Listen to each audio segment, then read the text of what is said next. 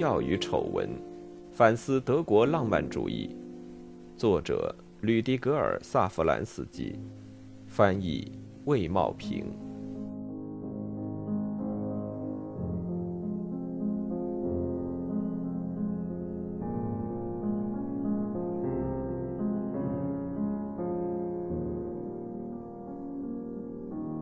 第三章，席勒在一七八零年代初，将他的时代称为“留下墨印的世纪”。二十年后，当浪漫主义一代作家登台亮相时，这个状况丝毫没有改变。相反，人们比以前读得更多，写得更多。文学地位的提高，它对生活的重要性，再次有力增长。浪漫主义的启动具有这个渴望阅读和热衷写作之时代的特征。十八世纪末，在市民和小市民的圈子里，大量阅读变得几乎有传染性。教育学家和文化批评者开始对此进行抱怨。在阅读中发生的事很难控制，暗中有着激动幻想。沙发上读书的女人。贪婪地阅读着小说，这难道不是委身于隐蔽的放荡不羁？而那些阅读着的中学生们，难道不正在参与他们自己的监护人想都不敢想的冒险？在一七五零年和一八零零年之间，有能力阅读的人数量翻了一番。到了世纪末，约百分之二十五的民众属于潜在读者。在阅读行为中，渐渐地发生着一种转变。人们不再重复阅读一本书，而是同时读多本书。那些该多次阅读和研究的伟大和重要的书籍，《圣经》《修身读物》《隶书》的权威逐渐消失。人们要求更大的阅读量，要求得到不是为了阅读，而是为了能被贪婪的阅读而生产的书。在一七九零年到一八零零年间。市场上出版了两千五百种小说，恰好与此前九十年的总数一样多。增长的供应必须得到消化，读者们学会了快速阅读的艺术。当然，若缺少闲暇，也不可能有阅读生活。在弗雷德里希·施莱格尔的小说《路清德》中，并非偶然的有人对闲暇唱起赞歌。啊，闲暇，闲暇！你是无辜和激情之生命的空气，有福者呼吸着你，谁拥有和怀有你，他就有福。你这个神圣的珍宝，我们被赶出天堂后还保留的四神性中唯一的残片。幸运的是，当时的市民生活中不乏闲暇。倘若情况并不如此，人们就把阅读时间延长到夜里。不仅启蒙运动，而且读书癖好也要求更多的光。施托尔贝格伯爵的女友曾描述1800年左右一个喜好阅读之家庭中的情况：早餐后，伯爵朗读了一段圣经和克洛普施托克的一首诗歌，然后他静静地阅读杂志《旁观者》。接着，伯爵夫人用了整整一个小时朗读拉瓦特尔的《比拉多》。午餐前的时间里，人人自己读书。属于饭后甜点的是朗读米尔顿的《失乐园》，然后伯爵朗读普鲁塔克的《名人传》。茶点后，大家朗读克洛普什托克作品中心爱的段落。到了晚上，大家写信，次日上午读给大家听，然后寄走。在白天的自由时间里，大家阅读当代小说，但羞于提及此事。好读书者呼唤出好写作者，而后者懂得如何为快速阅读来写作。当他写自己的连载小说《招魂唤鬼者》时，席勒对此也做过练习。关于写过一百多部小说的拉封丹，当时有人说他写书比他读书快，所以他还没能读完自己的全部小说。这种小说的洪流让专业评论家。隶属于此的也有浪漫主义运动的领头人陷于绝望。一七九七年，弗里德里希·施莱格尔写道：“我们的书目清单随着每次博览会不停的增长，而在这无数小说中，大多数小说如此快速的完成他们那无足轻重的此再循环，然后被人遗忘，退回到阅览室旧书的灰尘中，以至于艺术法官得毫不言当的紧跟他们不放。倘若他不想给自己造成烦恼，被认为在对一部其实已不存在的作品发表议论。他人早已销声匿迹，而自己却以文章留存于世，这就是浪漫主义作家的雄心壮志。在德国，使得书籍和报纸产业如此繁荣昌盛的是特殊的社会政治和地理条件。社交生活中重要的城市中心的缺失，有利于这种分散性，有利于对书籍中想象的交际，以及借助书籍之实际交往的性质。德国不具备鼓励幻想的政治力量，不具备拥有迷宫般神秘性的大都市，也不占有能激发在远方或外部世界中冒险之乐趣的殖民地，一切都被分割的狭窄又渺小。当哈曼拜访康德时，这已意味着启蒙运动和狂飙突进运动之间的一次邂逅；而在耶拿，一代人之后，浪漫主义和古典主义的大本营近在咫尺。所有不同寻常之事，不管是由英国航海家和探险者、美国的创业人，还是法国革命的勇士所完成的事业，德国公众通常都仅在事后领会，在文学这一替代形式中经历。在给默克的一封信中，歌德曾简洁的断言：“可敬的公众仅通过小说认识一切不同寻常的事。”谁读得多，谁就容易动念自己写作。那时，朋友间交换信件，随后便马上将信件交付出版。谁在当地赢得荣誉和金钱，或者两者都未得到，那么谁上了年纪后就记录自己对生命的思考。歌德在《威廉麦斯特》中对这一发展表示叹息，让保尔在他的教师舞词中也讥讽了这一发展。舞词。定期购买交易会图书目录，因为手头拮据买不起书，他便自己创作在目录里预告出版的小说。这时，他渐渐以为他写的书才是真正的原作。于是，当他变得富有，随后见到真正的原作时，他却将其视为伪造的盗版。增长的阅读量使阅读和生活这两个领域互相越走越近。人们在读物中探查作者的生活，而作者突然能够因自己的生平而变得有趣。要是如此还不怎么有趣，那就设法将它弄得有趣。施莱格尔兄弟是让自己变得有趣的大师，他们的爱情故事在耶拿曾属街谈巷议。人们寻找文学后面的生活，相反又为文学能如何塑造生活的想象而神魂颠倒。人们尝试着。去经历自己阅读过的事情。人们穿上维特的燕尾服，或者像卡尔莫尔那般转动眼珠。人们相信根据文学剧本而获得的经历，而剧本已经分派了角色，描述了氛围，规定了情节。当时还属相当新潮的主要媒体文学，放射出一股诱人的导演生命的力量。适合于伟大的文学的东西，与那种所谓的消遣文学，拉封丹的家庭小说，歌德的内地乌尔皮乌斯的强盗故事，以及早期浪漫主义作家中的宠儿卡尔格洛斯的秘密团体小说相较，只能是平凡无味的。代表两种水平的双方，都表达出对于更强烈的自信心的愿望。人们要感觉自身向生命索取活力。倘若外部环境阻碍生命，那么恰恰对文学范例的认同，该从日常礼仪中逐渐流进的生命洪流里突出富有意义的因素。人们想在文学之境中提升自己的生命价值，赋予生命一种密度、一种戏剧性和一种氛围。这样，在日常生活中寻找失落之实存的读者，就能获得自我享受。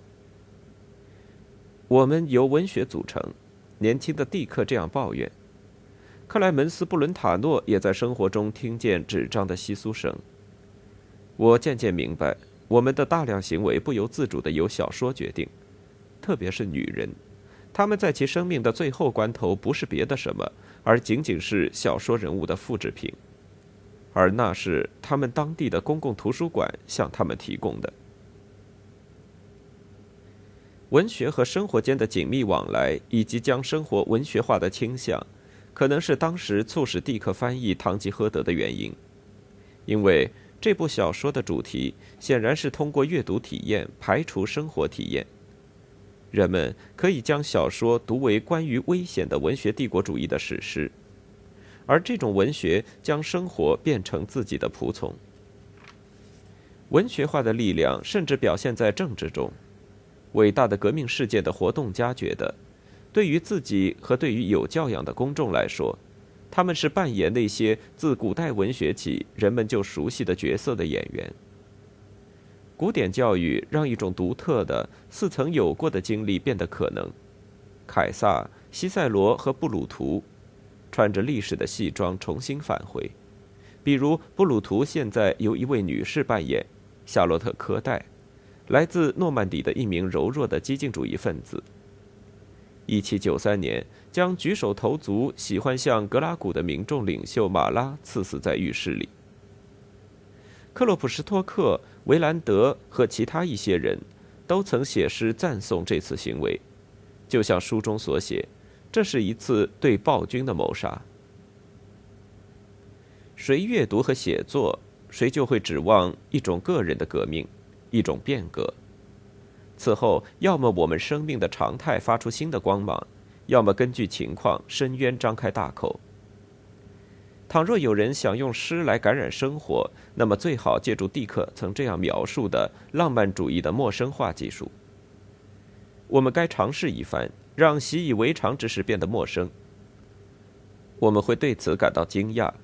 我们在一个广阔和难以达到的远方所寻找的某些教导和欢乐，离我们有多近？奇妙的乌托邦常常就在我们脚下，我们却拿着自己的望远镜对此视而不见。也就是说，阅读和写作允诺人们能够在街角冒险，进行小规模的革命。人们当然希望一种更好的生活，一种不管怎样却是附加的生活。一种有别于日常生活的、允诺其他秘密和惊喜的生活。谈到秘密，他在这个热衷文学的时代繁荣昌盛，启蒙之光顿时色泽。启蒙的光明本来尚未深入到普通的社会阶层，而在贵族社会圈内，人们也游戏理性，玩着装神弄鬼的捉弄。到了十八世纪末，奇异之事。重又自信地作为奇妙之事登场。那些以前被关入劳动教养所的神医再度出现，城市里又有人聚集一处，聆听鼓吹世界末日或者弥赛亚之归来的预言家讲话。在萨克森和图林根，驱鬼者加斯纳胡作非为；在莱比锡，旅店主施雷普福作为亡灵召唤者逞一时之能。普遍的氛围发生了变化。人们又喜欢上荒诞无稽之事，对世界的明晰和可估算性的信仰被削弱。重实效的启蒙运动坚定不移地为可预见性和可计划性而奋斗，但1780年和1790年代，它带来了经济危机和战争。法国革命的第一个行动还能被视为理性的行动，世界头脚倒立，思想庆贺胜利。但是人们也不得不将骚乱不安和恐怖暴力的结果当作计划理性的历史失去控制的标记。不是我们那明亮的知性，而是我们那幽暗的天性有了行动的机会。这一切震撼了对一种开明思想的信任。开明思想看事情过于简单，而这意味着没有能力把握生命之深邃及其黑暗面。将思维和幻想与发生在我们心中及周遭的可怕事件协调一致，这将是浪漫主义作家的雄心壮志。人们开始怀疑，进步是否总能带来改善？难道古代和太古就其本质就不是这样？无论如何，一旦光明的未来变得暗淡，人们便觉得以往的声音更好听。人们再次喜欢上来自远方的晦暗，民歌中那被遮掩的忧伤，魅力四射。春夜里落下一片寒霜。对神秘莫测和奇异怪诞之事的乐趣，也在18世纪末的文学中出现。那是抵制理性主义精神的一种气质转变的征兆。欢庆胜利的理性尚未保证人类的幸福，而已经有许多人对启蒙之进步的徐缓步伐表示怀疑，甚至感到绝望。他们可念一种允许他们越过一个个阶梯，去创造个人幸福的紧急状态的到来。人们盼望带来伟大幸福的突如其来的转变和际遇。小说靠此存活。我毫无预感的离开屋子，突然，现在这成了制造悬念的套话。特别是霍夫曼，他很懂得如何巧妙的运用这种形式。而年轻的蒂克在上学的路上绕圈子，以提高同不可预见之事相遇的可能性。一七九二年，弗雷德里希·施莱格尔夸耀自己有这样一次际遇。命运将一个年轻人送入我的手中，他以后将大有作为。一七九二年一月，他这样向自己的哥哥报告：这个年轻人是诺瓦利斯，而他也相信将他引到施莱格尔身边的是奇迹。命运的神力建立起出人意料的联系，让人陡然坠落，也让人升入未知的高空。在这样一种氛围里。一个像卡廖斯特罗那一类被命运和自身的敏捷奇妙地抛出的大骗子，几乎成了神话般的人物。他们彗星般地行走在自己的轨道上，人们能在社会的天际短暂地看到他们，犹如今天我们在恐怖主义恐慌和阴谋理论之真相的范围内能很好地想象的那样。当时关于秘密社团和秘密谋反的想象引起公众的激动。这样的氛围有利于某种文学类型的产生，而席勒以其小说《招魂唤鬼者》同属这个文类的发明者。这就是社团小说的类型。他以惬意的惊恐叙述神秘的秘密社团及其阴谋活动。在1780和1790年代，曾有两百多种与此有关的书籍出版，它们大多属于消遣领域。但对文学高地具有强大的辐射力。在歌德的《威廉·麦斯特》中，就有一个秘密的塔楼会社；而让·保尔的《提坦》和阿西姆·冯·阿尔尼姆的《皇冠守护者》，或者蒂克的《威廉·洛威尔》，同样都受到社团小说传统的影响。在社团小说里，有个固定不变的模式：一个无辜的人陷入神秘的纠葛，他被追踪。遇到一个似乎对他知晓一切的人，他渐渐地发觉他被一个无形组织的网缠住。经常有个美女充当诱饵，危险中掺入甜美的秘密。主人公也许进入社团联盟，甚至也许到达其最最隐秘的地牢，在那里见到黑暗的地洞、晃动的灯火和苍白的脸庞。有时会让他了解某种隐藏的知识，或者某个隐蔽的神秘意图，结识他们的头领，但那永远不会是最高头领。让他吃惊的是，那些表明自己身份的人，常常是他早已认识的，但如今他以另一种眼光看待的人。在这样的故事里，时而有善的联盟，时而有恶的联盟。要是叙述这两种联盟的互相斗争，那么整个故事会完全扑朔迷离、错综复杂，到处是双重间谍，几乎没有哪个房间不带双层地板和橱柜，不带暗门。人们只要上街，都会有一个瘦脸膛、薄嘴唇的密使前来搭话。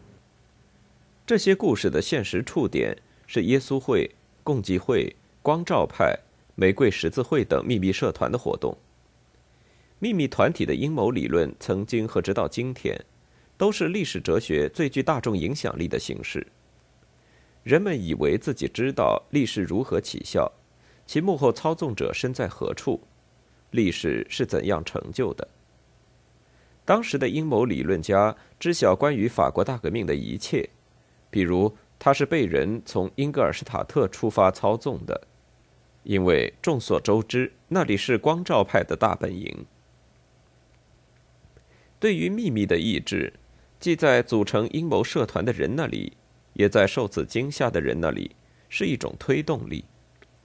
谁加入到这样的活动中，站在这边或那边。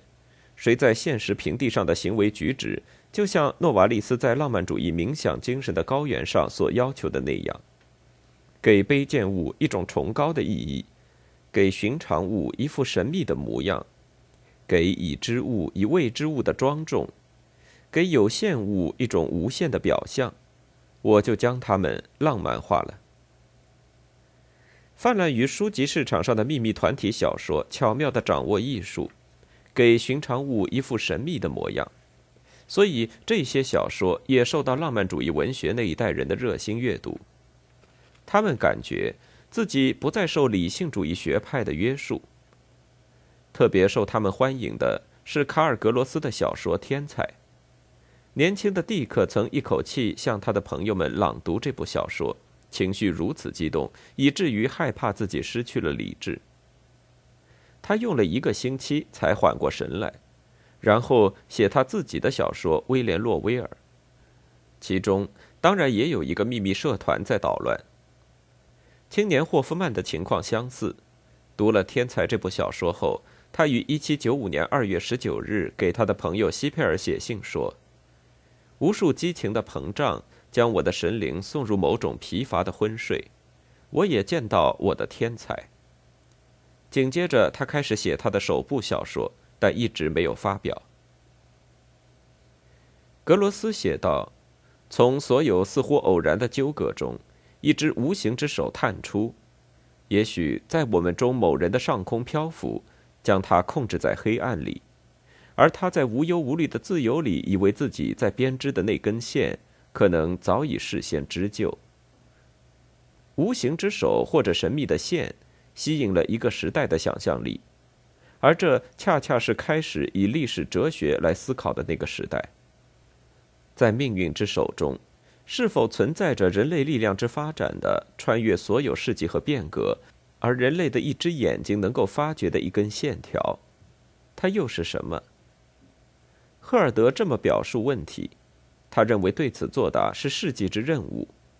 谁认出这根线？谁就无需被别人斥责为历史哲学的文盲。